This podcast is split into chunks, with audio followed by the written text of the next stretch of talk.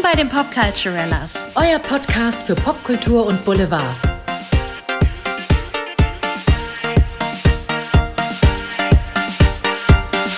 Hallo und herzlich willkommen bei Ihren Popculturellas, dem Podcast der leichten und äh, investigativen Unterhaltung. Das hast du sehr schön gesagt, Andrea. Ich weiß.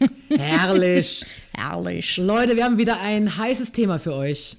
Ja, nämlich Leute, wir sprechen über Jennifer Lopez und im ganz Speziellen über den Film oder vielmehr die Dokumentation, die gerade auf Netflix zu sehen ist, nämlich Halftime. grob zusammengefasst äh, geht es dort auch um die berühmte Halftime-Show des Super Bowls 54 im Jahre 2020. Da waren viele Zahlen dabei, ähm, die sie gemeinsam mit äh, Shakira bestritten hat. Und in der Doku wird, um das grob mal anzureißen, schon mal vorab, ähm, darüber gesprochen, wie der Weg dorthin war, bis zu den letzten Minuten, bis zu den Auftritten und auch so ein bisschen die Backstory von J-Lo irgendwie angerissen, wo sie herkommt, wo, von wo sie sich hochgearbeitet hat. Ja, und das ist auch wirklich sehr unterhaltsam. Man meint ja immer schon, alles über JLo zu wissen, weil irgendwie ist sie gefühlt schon immer da. Das stimmt, 20 Jahre Ne? jetzt schon. Ich meine, das ist wirklich eine Leistung, sich so lange im Showbiz zu halten. Und das macht sie ja nun nicht nur als, also nicht nur in einer Kategorie. Sie ist Schauspielerin, sie ist Tänzerin, sie ist Sängerin, ähm, sie ist Entrepreneur. Entrepreneur, genau. Sie ist äh, auch eine Latina-Frau, die schon viele Barrieren durchstoßen hat.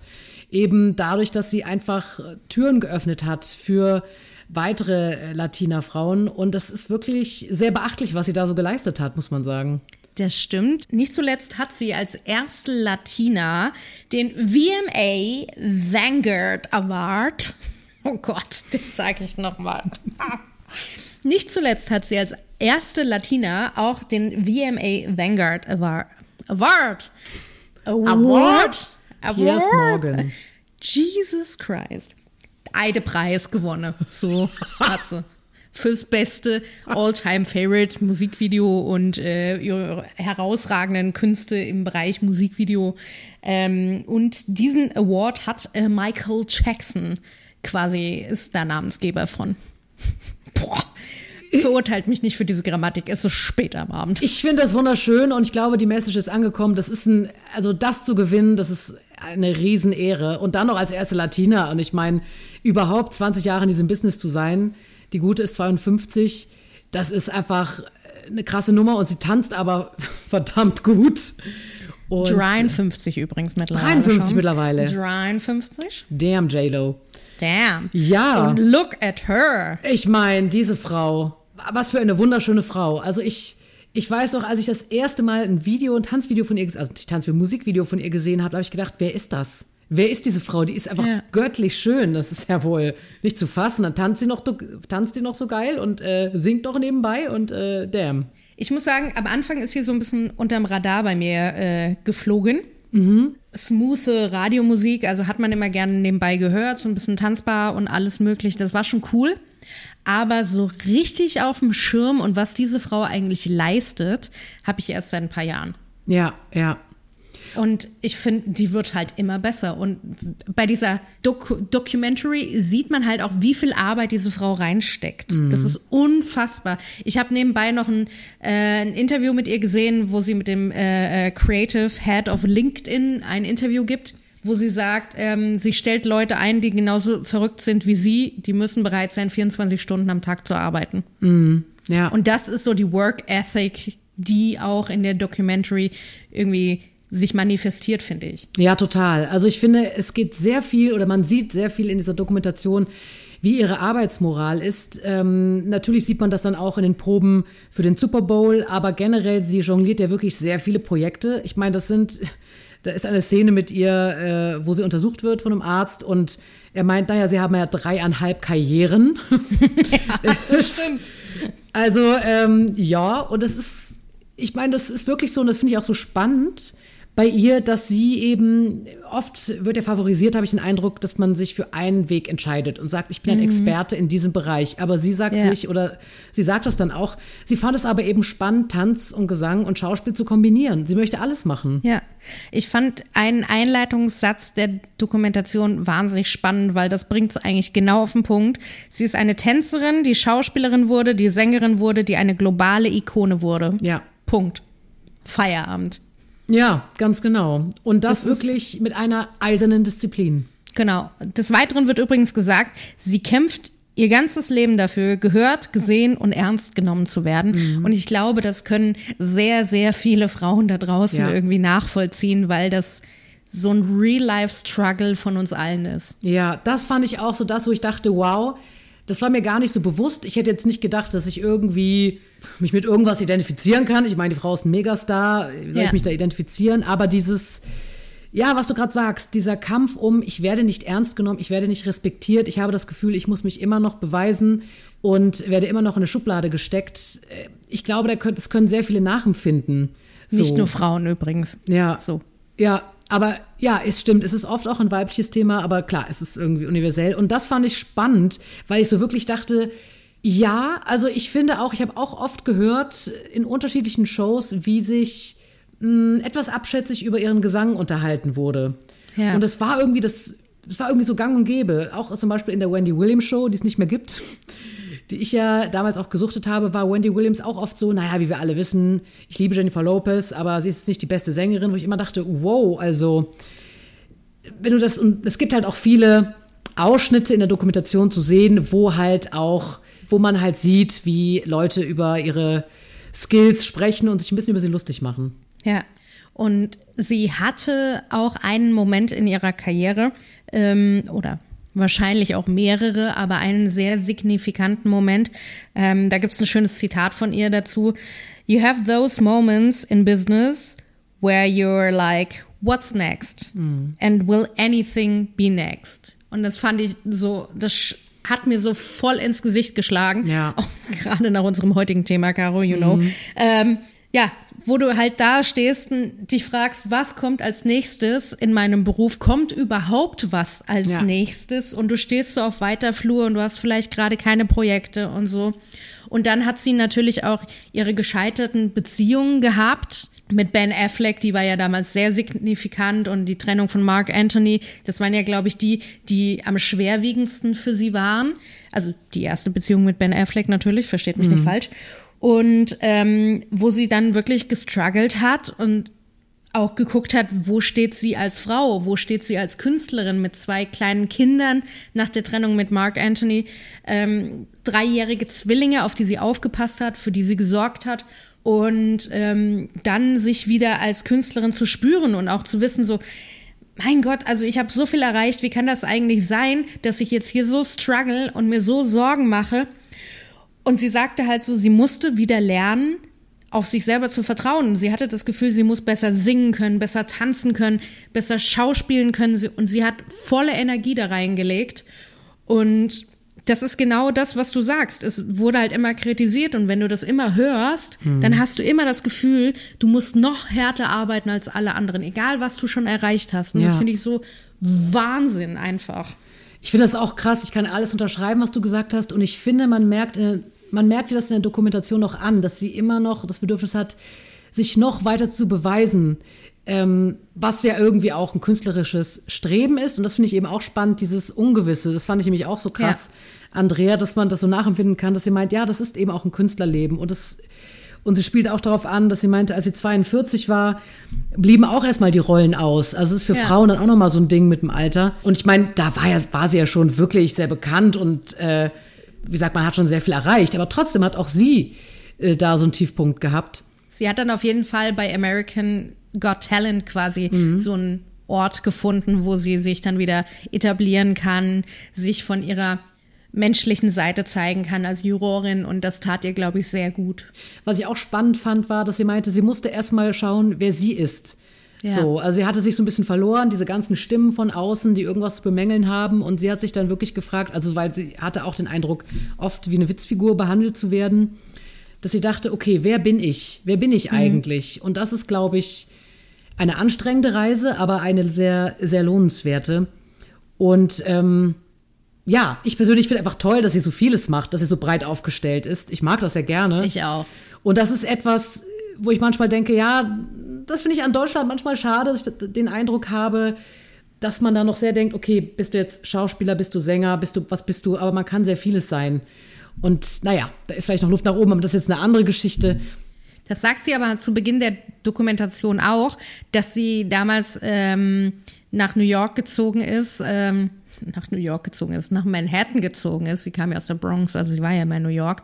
Aber dass sie damals versucht hat, einen Fuß reinzukriegen in das Schauspiel und alle zu ihr gesagt haben, ja, aber du bist ja Tänzerin. Mm, ja, also stimmt. das ist ihr ja auch widerfahren. Das ne? stimmt, das stimmt.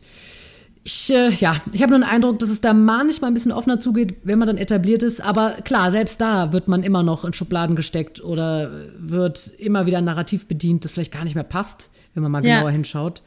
Ähm, ja, also wir haben gerade auch über den Super Bowl gesprochen, 2. Februar 2020. Was ich sehr lustig fand, einer der YouTube-Kommentare unter dem Video ist, äh, It was the closing ceremony of the world and we didn't even know it, auf Anspielung, äh, also als Anspielung auf Corona. da wussten wir noch nichts von unserem Glück. Ähm, ja, und was für eine Show. Also es ist eine der viele sagen, eine der besten Super Bowl-Shows, die so gelaufen sind. Ja. Ähm, sie und Shakira bringen da Latina Power pur. Also das ist wirklich, das ist wirklich eine Show. Das ist wirklich eine Performance. Und man muss aber auch sagen, es gab Konfliktpotenzial ein ganz kleines bisschen, weil man hat sich gefragt, wie geht das jetzt weiter? Also wer wird der nächste Super Bowl? Headliner und ähm, es gab Gerüchte, dass J-Lo das sein wird, aber dann gab es eine Überraschung, auch für sie. Es war nämlich nicht nur sie, sondern auch Shakira war mit dabei. Das fand sie auch zuweilen etwas schwierig, weil man sich natürlich dann die Zeit auch teilen muss. Man hat da nicht so viel Zeit, weil man hat eh nur eine begrenzte Zeit, weil die Bühne auf und abgebaut werden muss.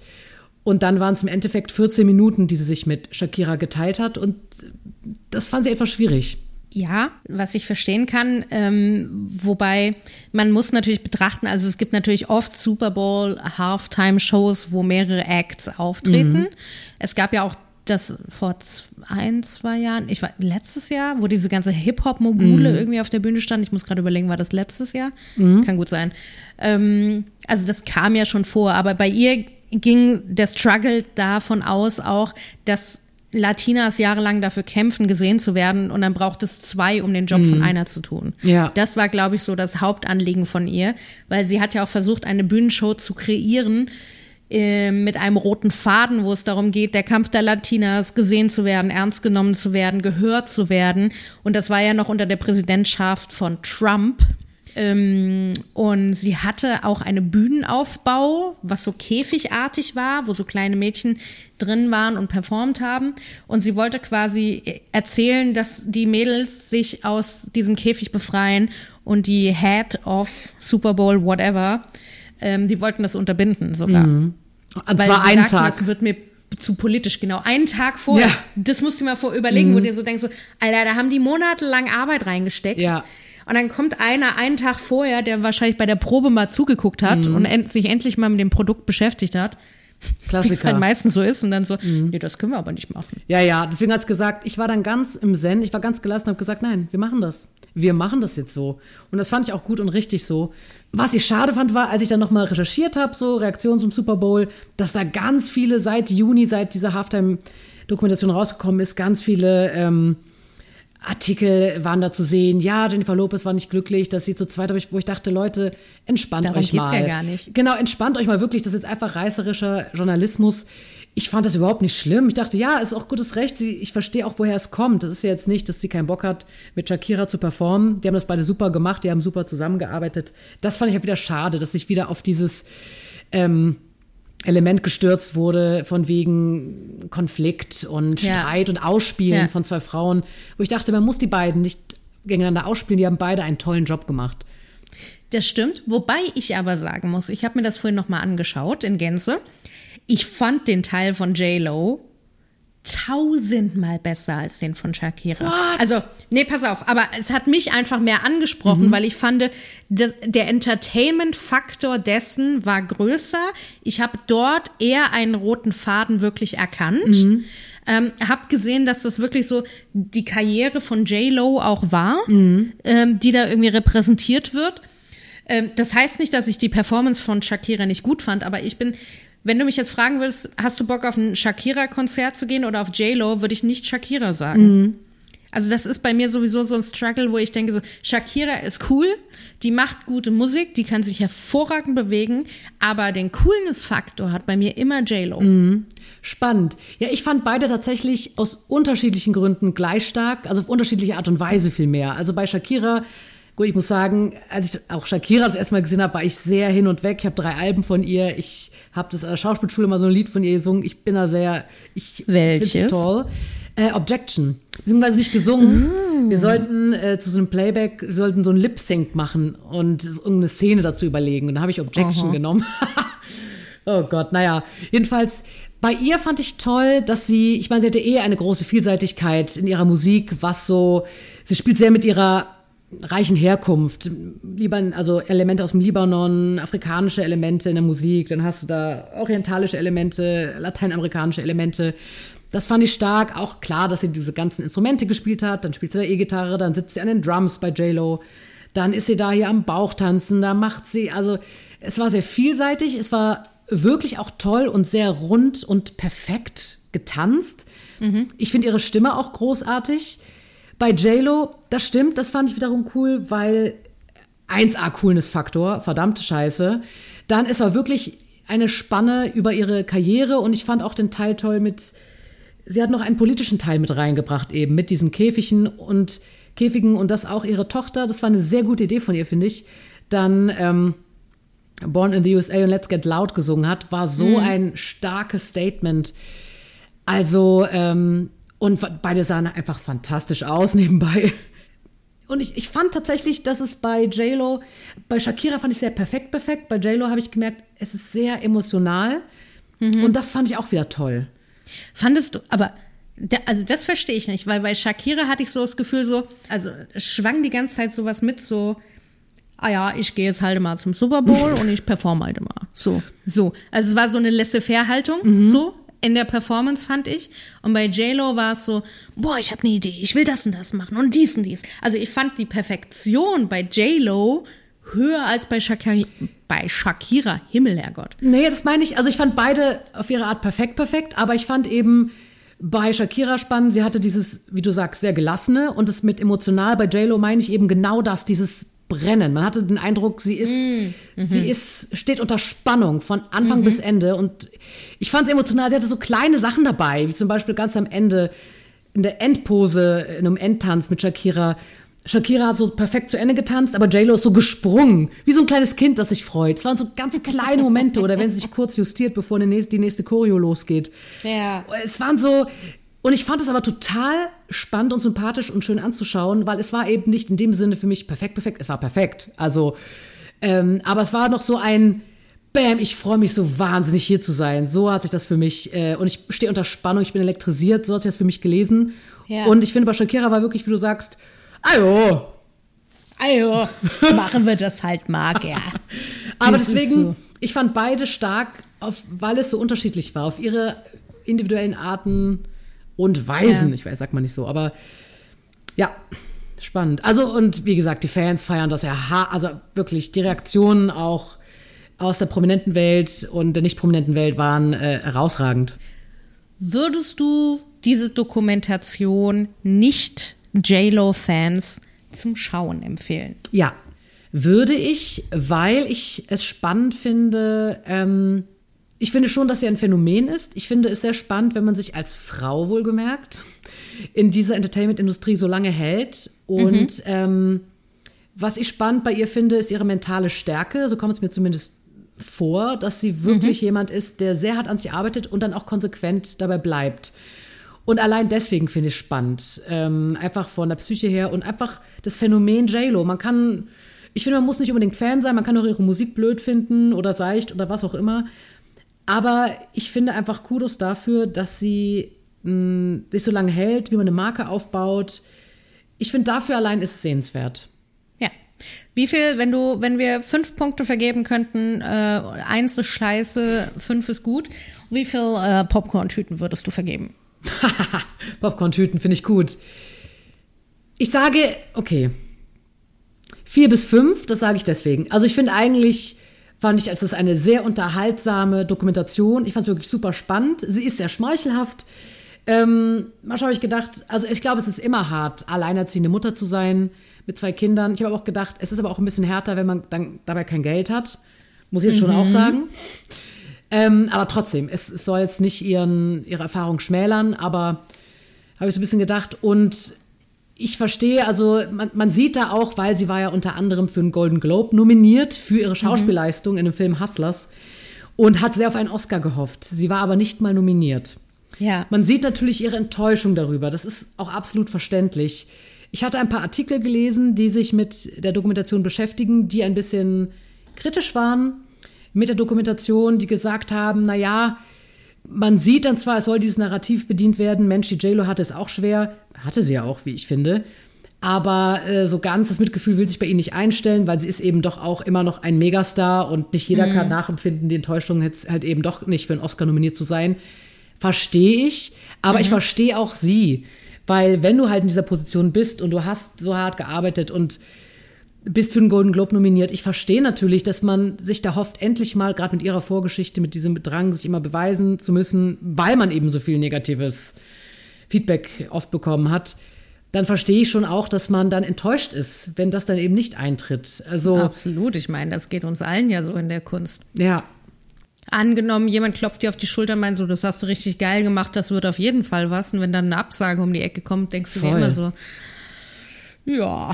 Und das ist scheiße. Voll. Und das ist auch das, was sie sagt, dieses Ungewisse in diesem mhm. Beruf, mhm. dass du nicht weißt, was kommt als nächstes. Und dann kommen tolle Chancen und die Hoffnung, sie meint auch, ja, so viele haben darüber gesprochen, Mensch, das riecht nach Oscar-Nominierung und dann war es doch nicht so. Aber sie, ihre Hoffnungen waren schon da.